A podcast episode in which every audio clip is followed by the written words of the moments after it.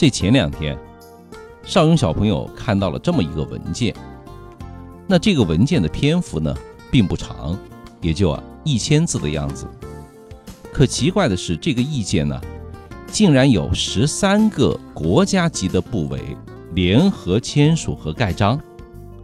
那到底是要干一件什么大事儿呢？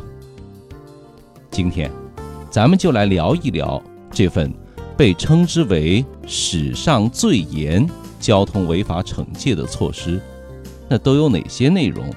到底要怎样进行惩戒呢？邵勇小朋友啊，仔细的梳理了一下，得出了这样一个结论，就是啊，严重的交通违法行为将会在媒体进行公示，而那些经常违法的司机呢，将会被列到一个。失信者的黑名单，而这儿就会影响到个人的信用记录。一句话总结：一旦失信啊，寸步难行啊！不信，您继续往下听。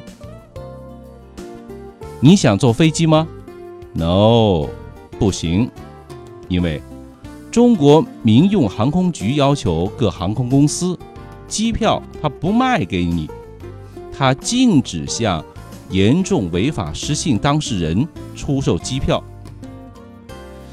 哎呀，大家听说过吗？失信当事人这个名词啊，我待会儿再跟您解释。好了，您会说飞机坐不了，我坐火车软卧、高铁一等座总可以吧？没门儿，因为铁路部门呢，同样会限制失信人的高消费的行为。对不起，限制购买。想旅游度假？No No No No。国家旅游局呢，会将您的违法信息提供给各旅行社，他们会说已收到您的失信信息，对不起。您参团旅游，我们不能接纳。呵呵，想买车买房，对不起，您得全额支付，不能贷款，因为失信信息啊已经纳入了融资授信的系统。买保险费率和别人的还不一样，因为你有严重违法记录，第二年呢必须要上浮保险的费率。崩溃了吧？够了吧？No，违法记录啊，还会作为税务机关评定纳税信用级别的参考。您得提高费率，多缴税了。还有啊，这些严重的交通违法啊，基本上都是记满十二分的。作为专业驾驶员，您就会饭脖子过河，丢掉工作的饭碗。失业了。总之，一旦你有严重的交通违法记录，上面的梦想通通都会变成泡沫。就像一些发达国家的做法，失信就意味着破产。粗略的计算了一下，这个文件中惩戒部门和惩戒措施。在联合惩戒的历史上是最多的，也是针对咱们严重的交通违法行为第一次出台的惩戒措施，实实在在是在放大招啊！那这十三个由国家发展和改革委员会牵头的部门，在月底，也就是四月底，就会公布啊。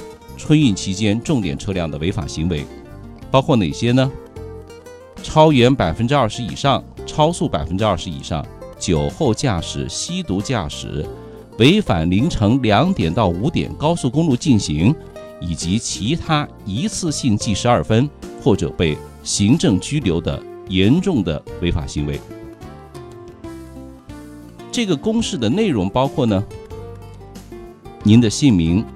车辆号牌、处罚结果等等信息，看看，一不小心，您啊就网红了吧。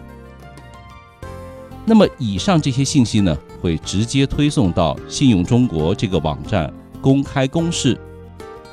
当当当当，全国人民都会看到您的大名，您啊就成为了光荣的失信当事人。当然，目前惩戒的范围还不是很大，集中在呢四类重点车辆当中。也就是啊，公路客运车辆、旅游包车、危化品运输车和校车这些个驾驶员和企业当中。那么这个相信不用解释吧？能力越大，责任越大嘛。事实上呢，邵雍呢也在这里提醒一下咱们私家车主，那些平时不守规矩的小伙伴，最好咱们现在。就收手吧。不久的将来，这些个惩戒措施啊，就会覆盖到我们私家车主的身上。别到时候在社会上陷入了窘境，才知道后悔，对不对啊？